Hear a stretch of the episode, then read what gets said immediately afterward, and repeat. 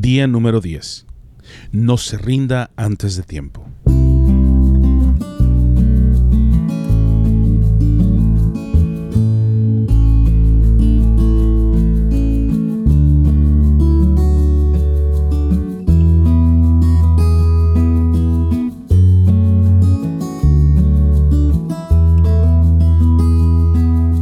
El libro de Eclesiastés 3.1 en la Reina Valera 60 dice así: Todo tiene su tiempo, y todo lo que se quiere debajo del cielo tiene su hora.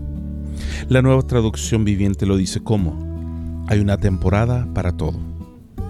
En esta vida todo tiene su momento, hay un tiempo para todo, lo dice la traducción lenguaje actual. Todo tiene su momento oportuno, hay un tiempo para todo lo que se hace bajo el cielo, dice la Dios habla hoy. Una de mis películas favoritas desde que salió en los cines fue Ghostbusters de 1984, cuando yo tenía tan solo 7 años de edad. La película comienza con un sonido de redoble de tarola épica que resuena todavía en mis oídos. La película terminó siendo producida por la 20th Century Fox, pero si usted no lo sabía, la película originalmente iba a ser producida por la Warner Brothers. Pero por discrepancias en cuanto al presupuesto, la Warner Brothers decidió mejor no tomar el riesgo, ya que al comienzo del acuerdo con el director Ivan Reitman, que era de 10 millones, no se cumplió. Ya comenzado el proyecto, se dieron cuenta que iba a ser por lo menos 14.5 millones de dólares, por lo cual la Warner Brothers decidió cancelar el proyecto inmediatamente.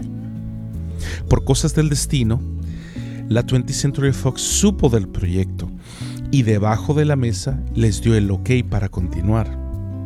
El día que la Warner Brothers cerró el proyecto, informándoles a todos que empacaran sus cosas y que se fueran a casa, otra persona detrás de ellos fue informándoles a todos por oficina que no se preocuparan, que ya no trabajaban para la Warner Brothers, sino para la 20th Century Fox.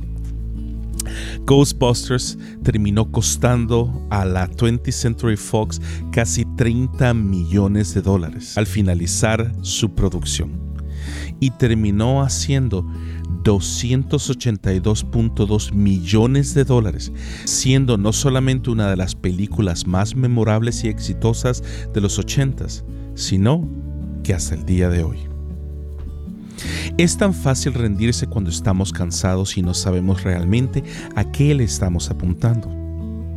Muchas veces nos rendimos demasiado rápido justo cuando el éxito estaba tan solo a unos pasos de nosotros. Así como la Warner Bros. no vio, y le aseguro que se arrepienta hasta ese día de no haber tomado la película, la Warner Bros. no vio lo que otros vieron al final quien cosechó el éxito de esa película fue alguien más. Como lo dice el libro de Eclesiastés, todo tiene su tiempo. Hoy es el tiempo de pausar. Hoy es el tiempo de tomar el tiempo que hemos tomado para parar en medio del camino. Lo que necesitamos hacer muchas veces es nada más que no rendirnos, no permitirnos el lujo de fracasar una vez más porque somos expertos en comenzar y maestros en dejar todo a medio camino. Lo animo a que no se rinda, ya que al terminar estos 21 días de búsqueda de Dios, Dios hará algo especial con usted y conmigo. Y al finalizar ese tiempo, no seremos los mismos. ¿Por qué no debo rendirme? ¿Quiere saber usted una de las razones por las cuales no he dejado de escribir ni publicar este podcast y videos en mi canal de YouTube? Déjeme decírselo así. La respuesta es muy fácil. Yo ya me cansé de fracasar. No sé usted, pero mi lista de fracasos es mucho más grande que la lista de mis éxitos. Yo estoy cansado de fracasar tanto y lo peor es fracasar en todo. Tenemos tantos fracasos consecutivos y es uno tras otro y uno tras otro y eso es frustrante. Ya me cansé de rendirme por lo que he decidido comenzar a contar mis éxitos.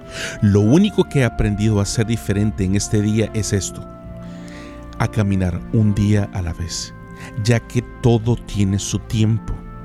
Un día a la vez, un paso a la vez, una semana a la vez, un mes a la vez. Y así es como veremos cómo Dios nos ayudará a seguir adelante y especialmente a no rendirnos.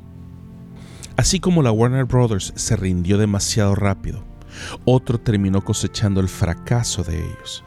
Eso es exactamente lo que yo no quiero. Cuando aprendemos a esperar en Dios, Él es el que renueva nuestras fuerzas para no rendirnos. La nueva versión internacional dice así en el libro de Lamentaciones 3:25.